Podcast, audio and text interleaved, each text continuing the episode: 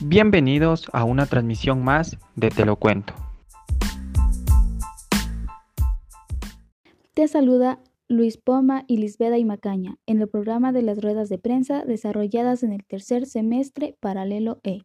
En este día presentaremos el tema correspondiente a teoría queer, el mismo que fue expuesto por Antonio Bautista, Jean-Pierre Castillo, Dayana Chamba, Pablo Pillajo y Solange Viteri, representantes de Radio Guaira. Las sexualidades periféricas traspasan la frontera de la sexualidad aceptada, heterosexualidad, monogama, personas de la misma edad y clase. En cambio, las sexualidades periféricas están basadas en la resistencia de los valores tradicionales y asumir la transgresión el precio de pagar es el rechazo social, la discriminación y el estigma. En respuesta a la marginación que está presente desde la familia hasta los espacios educativos y los laborales, la teoría queer intenta cambiar el sentido de la injuria para convertirla en un motivo de estudio. Surgimiento de los estudios queer. La primera universidad estadounidense que contribuyó al desarrollo de la teoría queer fue Columbia en 1989 la de Duque y el Centro de Estudios de Lesbianas y Gays de la Universidad de Nueva York. En Estados Unidos se editan revistas periódicas de estudios sobre la diversidad sexual. Cabe recalcar que en Europa la pionera fue la Universidad de Utrecht, con su departamento de estudios interdisciplinarios gays y lesbianos, que edita el Forum Homosexualitat and Literatur, además de la Universidad de Ámsterdam con el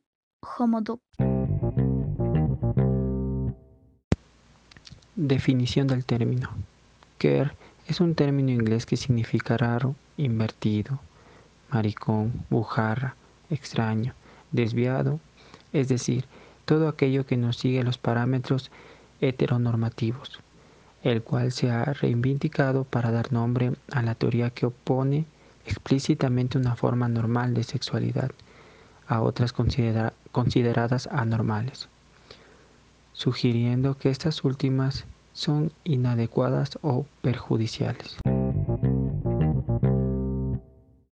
Evolución hacia el fenómeno queer. Desde hace más de una década se han extendido en numerosos países del occidente las teorías y las políticas del queer.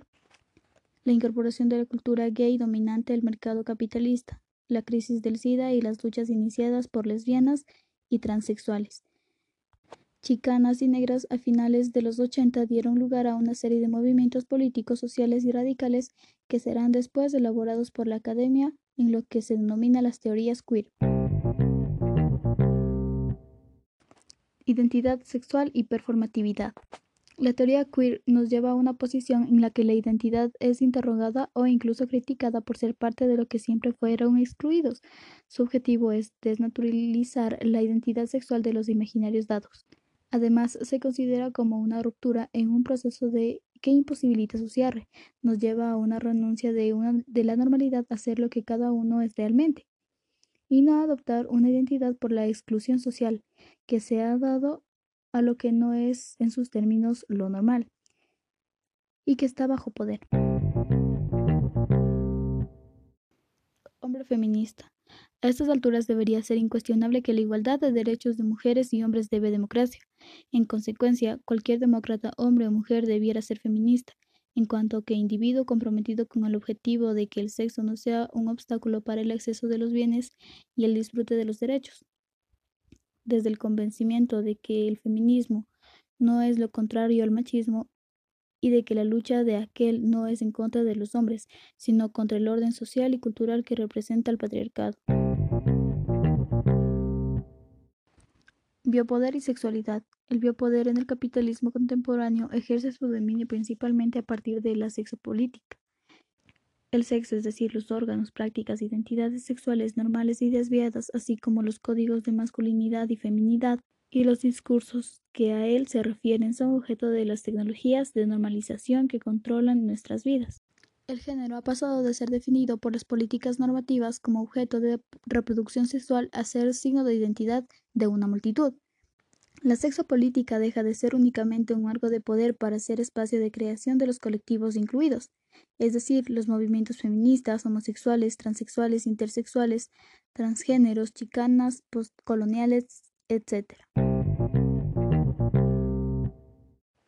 Como conclusión en este trabajo, hemos intentado presentar una serie de conceptos claves para entender qué es la subjetividad, cómo se construye, cuáles son los actores que participan en su construcción, si es posible cambiarla, todo ello a partir de estudios y perspectivas teóricas. En relación a la teoría queer, la desencialización de identidades propone que las categorías sexuales son menos estables y unificadas de lo que pensamos. La identidad sexual puede ser experimentada como transitiva y discontinua. La supuesta estabilidad de la identidad sexual depende de contextos y prácticas sociales particulares y que los criterios de pertenencia a las categorías sexuales pueden y deben ser debatidos. Esto fue todo de Te lo cuento, la única radio que te cuenta todo con sustento.